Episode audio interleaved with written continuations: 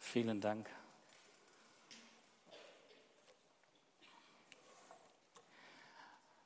Allein deine Gnade genügt.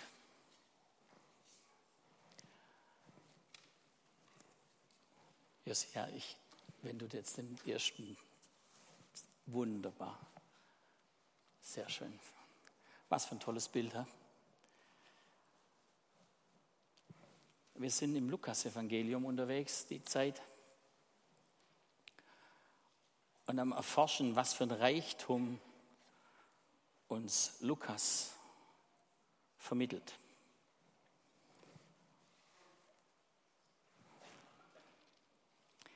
Diese, diese, diese Bibelstelle fängt mit einem Vers vorher und sie gingen in ein anderes Dorf, steht im vorherigen Vers, das steht jetzt nicht auf der Folie. Und sie gingen in ein anderes Dorf.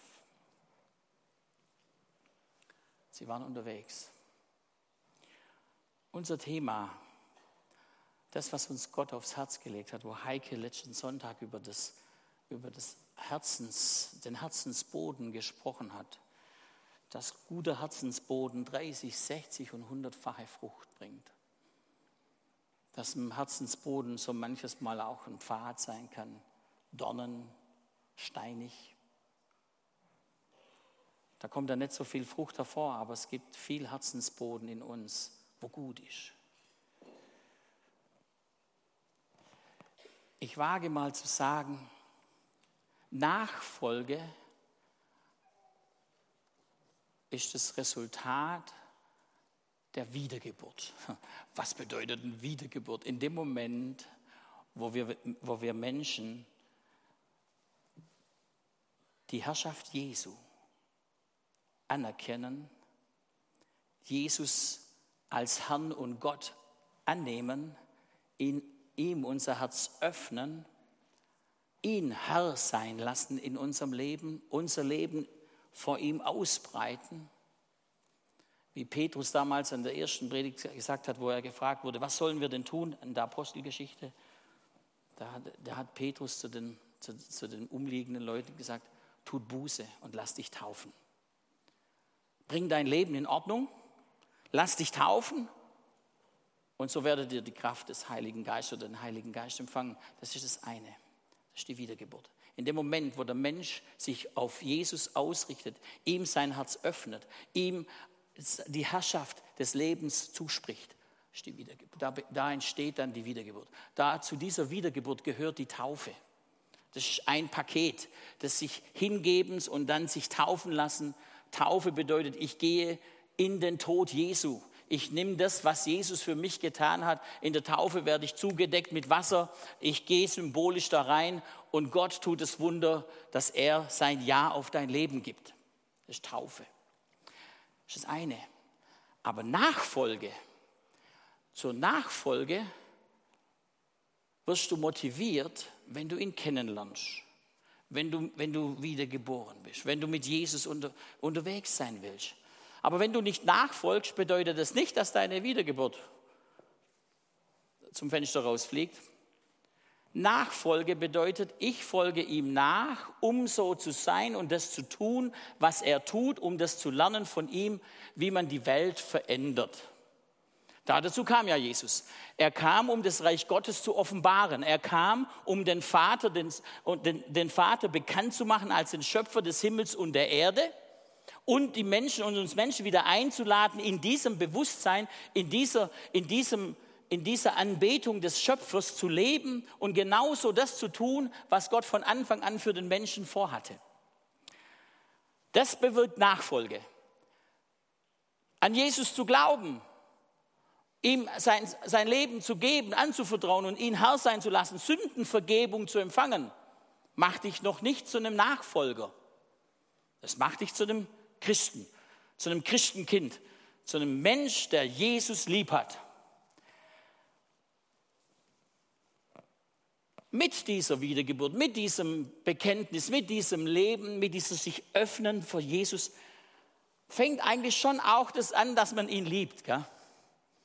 Dass man auf die Liebe Gottes eingeht und dass man sich von der Liebe Gottes durchdringen lässt. Und da kommt dann schon eine Sehnsucht in uns hoch. Und jetzt wollen wir mal gemeinsam,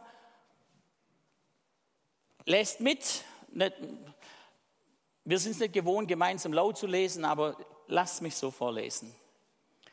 Und du lest mit.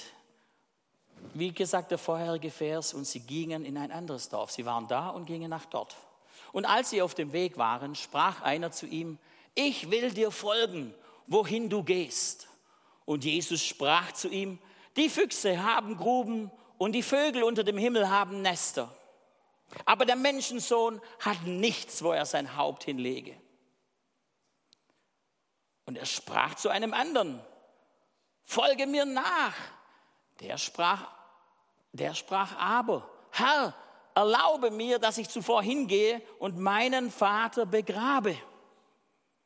Aber Jesus sprach zu ihm, lass die Toten ihre Toten begraben. Du aber geh hin und verkündige das Reich Gottes. Und ein anderer sprach, Herr, ich will dir nachfolgen, aber erlaube mir zuvor, dass ich Abschied nehme von denen,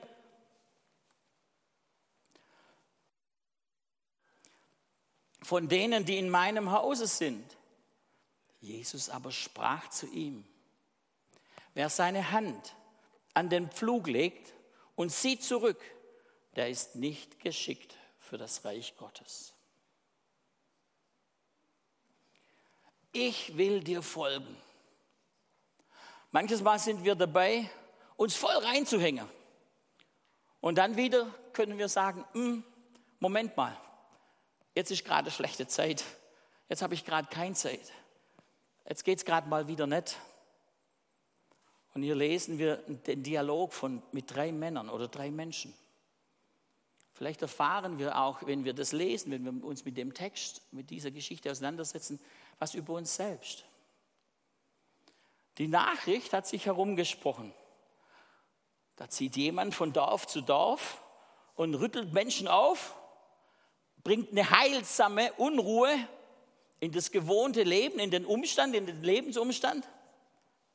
Und wer möchte da nicht dabei sein? Wer möchte da nicht gern dabei sein, wenn dieser Jesus da umherläuft, Tote aufweckt, Kranke heilt, Worte ausspricht, die Ewigkeitspower hin, die, die Menschen von Grund auf verändert? Wer möchte da nicht dabei sein? Doch ein echtes Event, ein Spektakel, da geht was ab, da ist ein Momentum, da schwillt was an im Leben. Wer möchte da nicht dabei sein, wenn solche großartige Dinge geschehen? Solche Gedanken sind vielleicht dieser Person durch den Kopf gegangen, der all seinen Mut jetzt zusammennimmt und zu Jesus sagt, ich will dir folgen, wohin du auch gehst. Wahrscheinlich hat er erwartet, mit offenen Armen empfangen zu werden. Jede neue Bewegung, jede Gemeindegründung, alles, was sich so tut, ist doch dankbar, wenn es Leute gibt, die das unterstützen, die sich mit reinhängen und die mit die Ärmel hochkrempeln und mit das tun. Und dann die Reaktion von Jesus. Die Füchse haben Gruben und die Vögel unter dem Himmel haben Nester, aber der Menschensohn hat nichts, wohin er sein Haupt hinlege. Was ist da wohl in dem Moment dem Mensch durch den Kopf gegangen? Leben ohne Dach über dem Kopf, angewiesen zu sein auf andere, auf die Gunst anderer Menschen, keinen Platz zu haben, wo ich vielleicht schlafen kann, heimatlos zu sein. Der wohlgeordnete Alltag, das mir doch so bekannt ist, verändert sich da dabei. Mit dem hat er wohl nicht gerechnet, oder?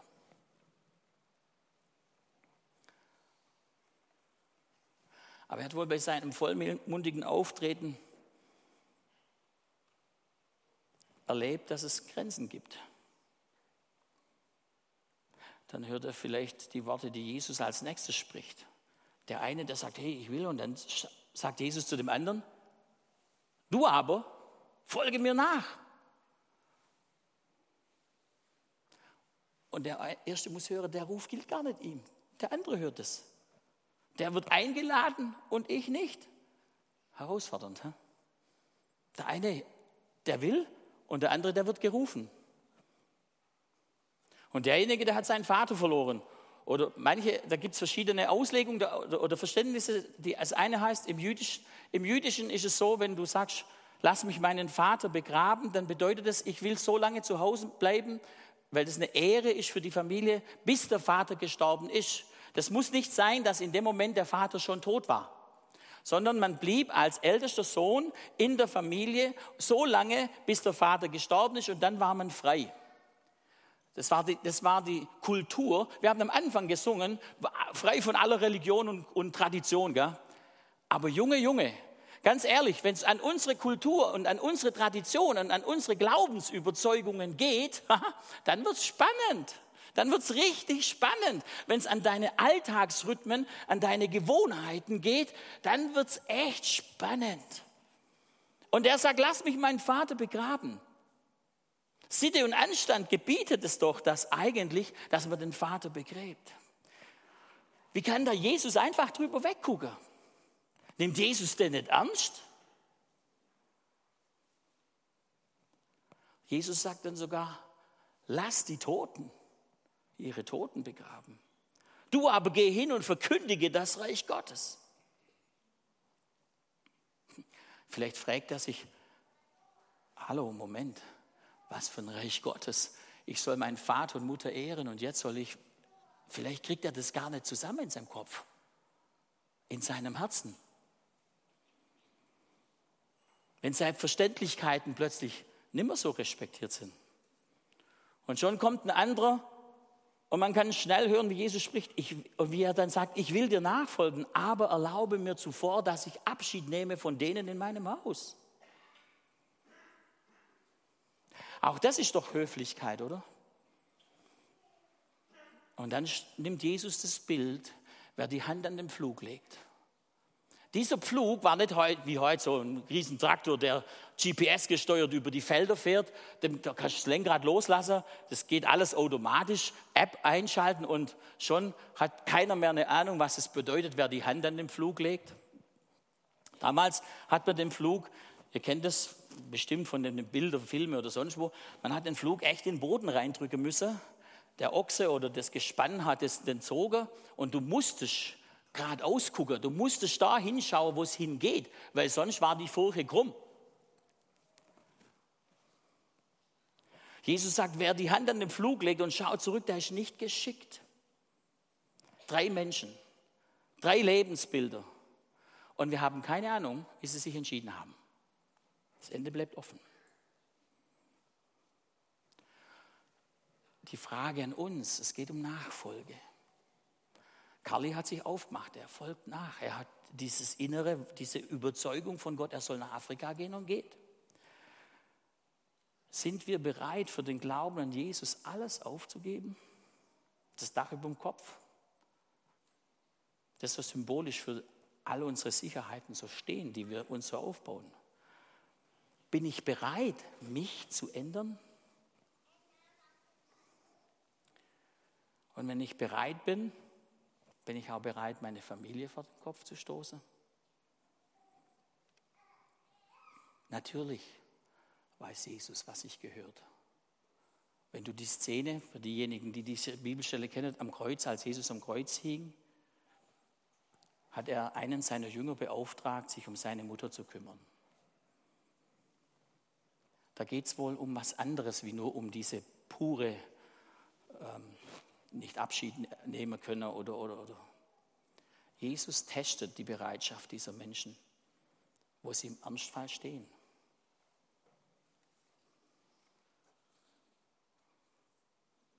Und Jesus weiß, dass der Tod nicht das letzte Wort hat.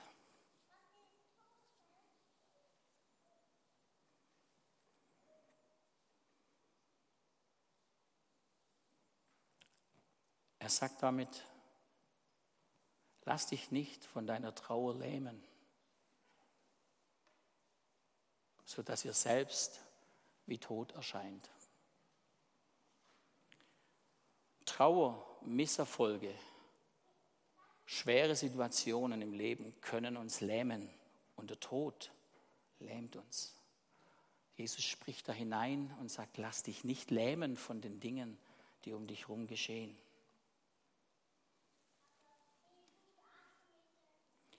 Jesus nachzufolgen bedeutet für mich, für uns, einen Lebensweg zu gehen, sich von falschen Sicherheiten zu lösen und Vertrauen zu Gott einzuüben.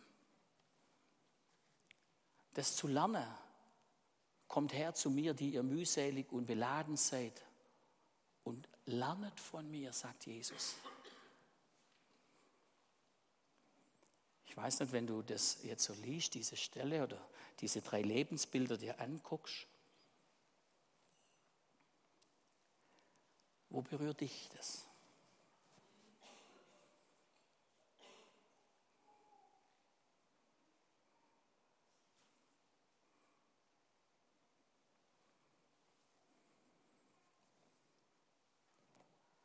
Die Hand an den Flug legt, verabschieden meine Eltern, Lass die Toten ihre Toten begraben.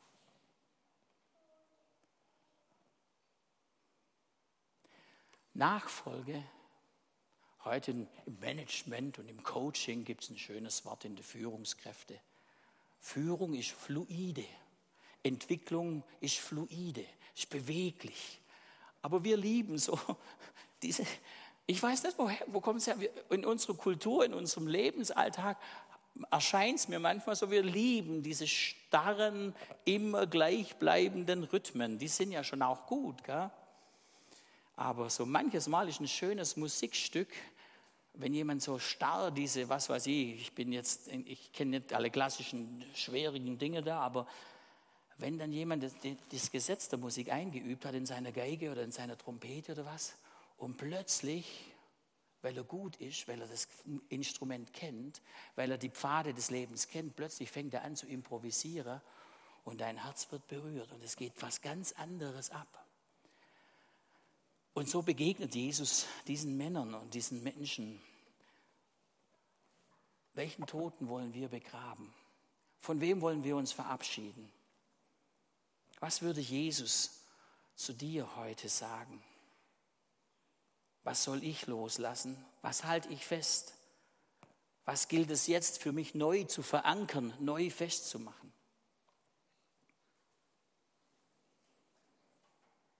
Jesus war auf dem Weg. Sie verließen das eine Dorf und gingen zum anderen. Die waren auf dem Weg. Mit Jesus unterwegs, alles miterlebt. Die haben empfangen, die haben gehört, die haben das gesehen. Und doch war so manchem, dieses Erlebnis hat ihn nicht aus seiner Glaubensohnmacht rausgeholt oder aus seiner schlechten Laune raus.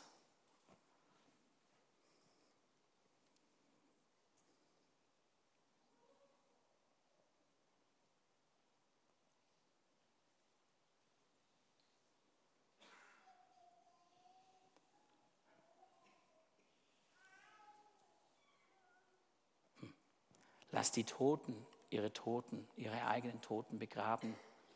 Impliziert vielleicht, dass diejenigen, die das Königreich wegen oberflächlicher Verpflichtungen verlassen, bereits so gut wie tot sind. Sie sind die Toten, die die Toten begraben. Wenn du das Leben wirklich kennenlernen willst, würde Jesus sagen, dann stirb und komm und folg mir nach. Stirb, lass ab, wenn das Weizenkorn nicht in die Erde fällt und stirbt, sagt ja Jesus an einer Stelle, in dem Sinne sterben, loslassen von deiner Agenda, loslassen von deinen Gedanken, loslassen von deinen Vorstellungen. Unsere Vorstellungen, unsere Traditionen, unsere Rhythmen begrenzen so manches Mal die fluide Lebensführung Jesu. Sie wollen Jesus nachfolgen, aber sie machen eins, sie knüpfen ihre Bedingung an die Nachfolge. Das wird in diesen drei Geschichten wird es deutlich. Sie knüpfen ihre Bedingung an die Nachfolge. Das geht nicht darum, die Toten nicht zu einer Beerdigung zu gehen oder nicht sich zu verabschieden, sondern es geht darum, welche Bedingung nimmst du als ein Gentleman Agreement, das nicht zu tun, was Jesus dich auffordert. Die Aufzeichnung von Lukas, die zeigt uns, dass in, den, in diesen Interaktionen, dass der Ruf des Evangeliums, dass der Ruf, Jesus nachzufolgen, auch einen echten Preis kostet. Nachfolge bedeutet, ich bewege mich, ich muss eine Entscheidung treffen. Ich muss eine Entscheidung treffen. Und Entscheidung bedeutet, es kommt etwas zum Ende und es scheidet sich etwas. Entscheidungen zu treffen bedeutet weg von hinzu. Und das ist das, was Jesus den drei gesagt hat. Knüpf du nicht Bedingungen an deine Entscheidung, Jesus nachzufolgen, sondern komm und folge mir bedingungslos nach. Du verlierst nicht deinen Glauben, deine Wiedergeburt, wenn du da nicht gehorsam bist. Du verlierst nur eins oder du, du gewinnst eins nicht. Wunderbare Lebenserfahrung. Du, du gewinnst eins nicht, die Aktion Jesus jetzt und hier und jetzt im Alltag zu erleben. Deine Erlösung verlierst du dadurch nicht. Keine Sorge, du darfst in den Himmel. Der Paulus schreibt mal an einer Stelle, das Fundament ist gelegt in Jesus Christus. Wenn Jesus Christus in deinem Leben der Herr ist, dann ist das Fundament da. Und dann sagt der Paulus, ein jeder sehe zu, wie er auf dieses Fundament baue. Das ist Nachfolge. Stein auf Stein, bauen. Tun, was Gott sagt. Oder tue ich das, was meine Kultur, meine Tradition, meine Erfahrung, mein Inneres, mein, meine Gentleman Agreements, die ich so habe in meinem Leben? Wer ist denn der Mittelpunkt meines Lebens, wenn ich sage, ich folge ihm nach?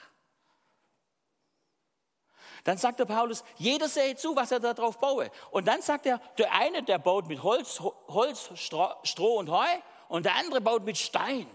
Solide. Und das Solide, das bleibt. Aber Holz, Stoppel und Heu verbrennt. Wann verbrennt es? In dem Moment, wenn das Feuer kommt. In dem Moment, wo es eklig wird, wo das Leben eine Hitze dir offenbart und das Leben nicht mehr einfach ist, verbrennt es. Das ist ein Bild von, von widrigen Lebensumständen. Und Jesus sagt, komm und folg mir nach. Lass deine Agenda, vertrau mir. Weg von, hinzu. Das heißt, wenn ich von wo weggehe, da treffe ich eine Entscheidung, dann bin ich nicht mehr da, wenn ich hier hingehe. Jesus war mit seinen Jüngern unterwegs, von einem Dorf ins andere. Ich kann nicht sagen, ich bleibe jetzt in dem Dorf, wo, wo sie alle die 20.000 ihre Fische und Brote gekriegt haben. Äh, jetzt geht's weiter. Und schon wieder knurrt mir der Magen, weil ich drei Tage durch die Wüste laufe oder wie auch immer. Und da war doch aber Brot und Fisch. Äh, und jetzt bin ich da hier plötzlich in einer Situation, die mag ich gar nicht. Weg von, hinzu. Entscheidung. Etwas kommt zu Ende. Es scheidet sich etwas. Scheiden, Trennung ist immer ein bisschen uah, gruselig.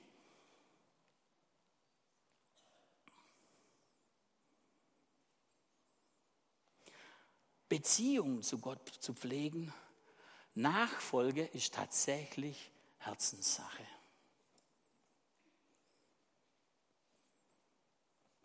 An welchen Themen und Umständen bist du in deinem Leben angehalten, eine Entscheidung zu treffen?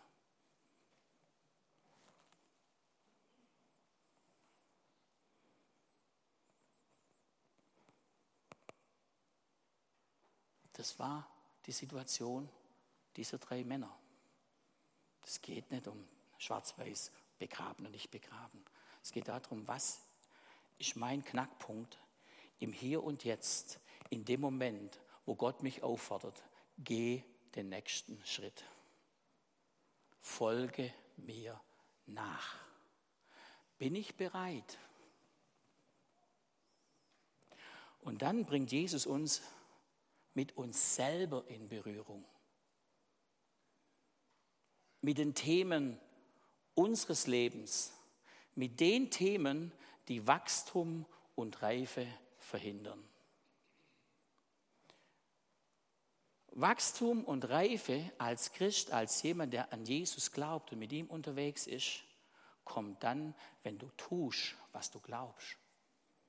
Wenn dein Glaube Werke hat.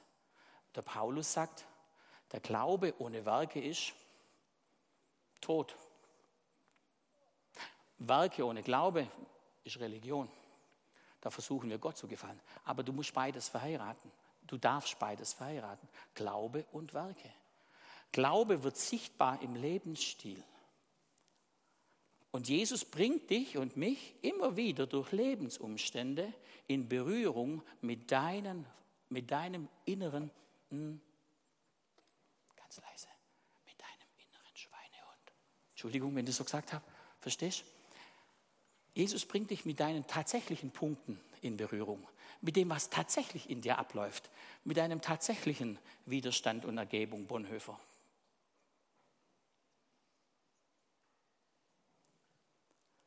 Und er fordert dich auf, deine Agenda vielleicht mal zur Seite zu legen. Jesus fordert uns auf, Entschuldigungen die wir vorschieben. Auf Englisch sagt man, drop it. Lass los. Entscheide dich. Trenne dich, triff die richtige Entscheidung. Trenne dich von deinen Entschuldigungen, um eine Entscheidung zu treffen. Wenn du dich entschuldigst, dann sagst du, irgendjemand ist schuldig. Aber wenn du eine Entscheidung triffst, dann sagst du, ich bringe das zu Ende und ich gehe dahin. Josia, den nächsten Text, das wäre super. Ich habe eine wunderbare, hm, im Englischen gibt es die Bibel, die nennt sich Message Bibel. Die hat Gene Peterson, das war ein Theologe, ein Bibellehrer, genialer Mann, ähm, wie die Hoffnung für alle ins heutige, ins heutige Englisch übersetzt. Und ich habe dann diese, diesen englischen Text ähm, auf Deutsch übersetzt. Und ich finde, das bringt es so richtig in unsere Alltagssprache zum Ausdruck. Römer 12, Vers 1 bis 2. Aus, frei übersetzt nach Ralf Wagner aus der englischen Message Bibel. Ralf Wagner und Google-Übersetzer hat mir geholfen. Aber Google-Übersetzer hat mir nicht in allem gefallen, weil ich ja das Englische gut verstehe. Also, hier steht folgendes. Ich möchte, also Paulus schreibt es, ich, Paulus, möchte also, dass ihr folgendes tut. Gott hilft dir dabei. Nimm dein alltägliches, gewöhnliches Leben, dein Schlafen, dein Essen, dein zur Arbeit gehen und dein Umhergehen und bring es Gott als Opfer dar. Umarme, was Gott für dich tut. Und das ist das Beste, was du für ihn tun kannst. Passe dich nicht so gut an deine Kultur an, dass du ohne nachzudenken hineinpasst. Stattdessen Richte deine Aufmerksamkeit auf Gott. Du wirst von ihm, von innen heraus verändert. Bereitwillig erkenne, was er von dir will und reagiere schnell darauf. Anders als die Kultur um, um dich herum, die dich immer wieder auf die Stufe der Unreife herunterzieht und so holt Gott das Beste aus dir heraus, entwickelt wohlgeformte Reife in dir. Geniale Übersetzung, ja? Ich möchte also, dass ihr Folgendes tut. Gott hilft dir. Nimm dein alltägliches, gewöhnliches Leben, dein Schlafen, dein Essen, zur Arbeit gehen und das Herumgehen und bringe es Gott als Opfer dar. Umarme, was Gott für dich tut.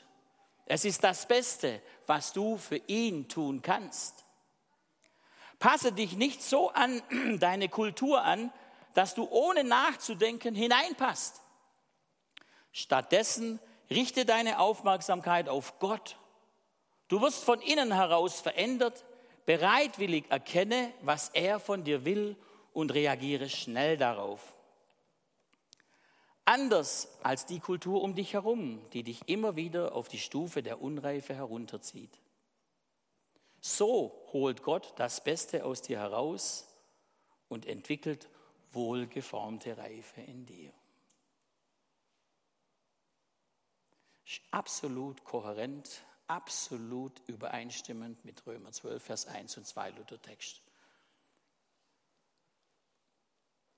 Es erklärt es nur in einer Sprache, wo ich denke, was uns treffen kann. Amen.